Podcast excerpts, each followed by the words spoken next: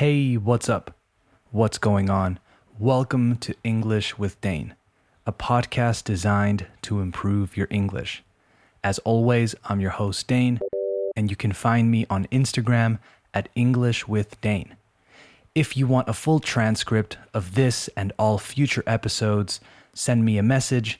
And if you don't use Instagram, send me an email at englishwithdane at gmail.com. I'm back. I took a short break from the podcast while I was on vacation, but now I'm back. I'm rested, refreshed, and ready to go again. So thank you for your patience. A lot of you wrote to me asking me why I wasn't posting episodes, so now you know. Today's episode is about idioms. Several of you have written to me asking me to do another one of these episodes because you enjoyed the last one, so I did. That's what we're going to do today idioms, idioms, and more idioms. So let's get started. Oh, by the way, I decided to stop doing seasons with the show. From now on, a partir de ahora, I'll just say the number of episode. So this one is not the 47th episode of season 2, it's episode number 83. Anyway, you are listening to the 83rd episode of English with Dane.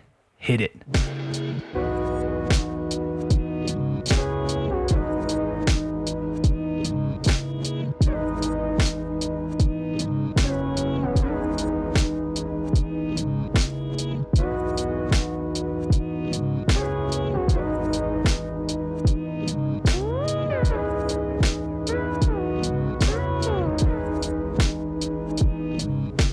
Okay, we have officially started the show, so let's talk about idioms.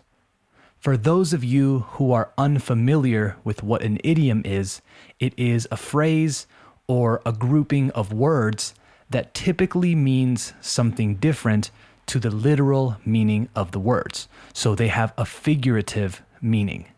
Okay, let's start. The first one is a blessing in disguise. Disguise is spelled D I S G U I S E. A blessing in disguise is a good thing that seems bad at first. A bad situation, maybe, that ends up being, que termina siendo, something good, or leading to something good. An example it turns out, resulta que, him getting fired was actually a blessing in disguise. A blessing is una bendición, and in disguise means in costume, right? Like disfrazada. Una bendición disfrazada, if you want to translate it literally. Next one, to break a leg. This is an easy one, and it's one that you've probably heard before. This is a way to say good luck. It comes from the world of theater, and it is traditionally something you say to someone before they go on stage or before they perform. People use it more freely now, más libremente, so it has become pretty common. Before a job interview or something, your friend might say, hey, break a leg. In Spain, people say mucha mierda as an equivalent, which probably sounds strange to my South American listeners. Next one a dime a dozen. This idiom is used to say that something is very common, so common that you can buy a dozen, una docena, for a dime, which is 10 cents. A dime is what they call the 10 cent coin, la moneda, in the United States. So, algo tan común, something so common that you can get 12 for 10 cents. And obviously, it has connotations of not being very valuable. For example, websites about health and fitness are a dime a dozen. Out of hand is the next one, or to get out of hand. Things got a little out of hand. If something gets out of hand or is out of hand, it means that it is out of control.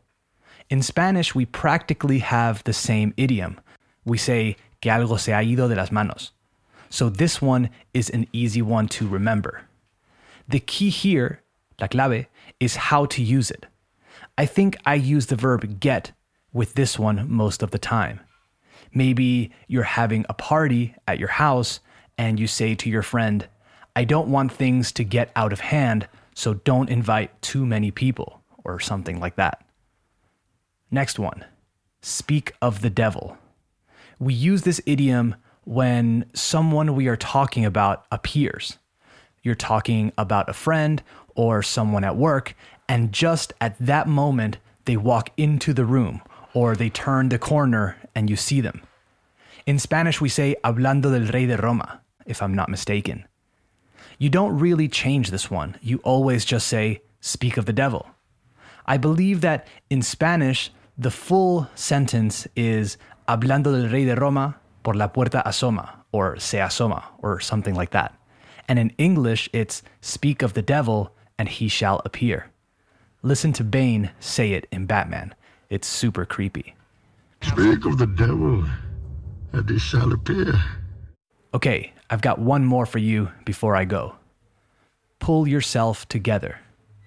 To pull yourself or oneself together means to recover control of your emotions, to compose yourself, right? Calmarse, tranquilizarse, or recobrar la compostura in Spanish. You can use this instead of saying calm down, for example. But for me, it sounds a bit more intense. Like when someone is really, really freaking out, you can say, Oh, for God's sake, pull yourself together, man. That was from Harry Potter, by the way. It's Filch saying it to Draco Malfoy about going into the dark forest. So, a quick recap a blessing in disguise is a good thing that seems bad at first. Break a leg, a way of saying good luck. A dime a dozen, something very common and therefore not very valuable.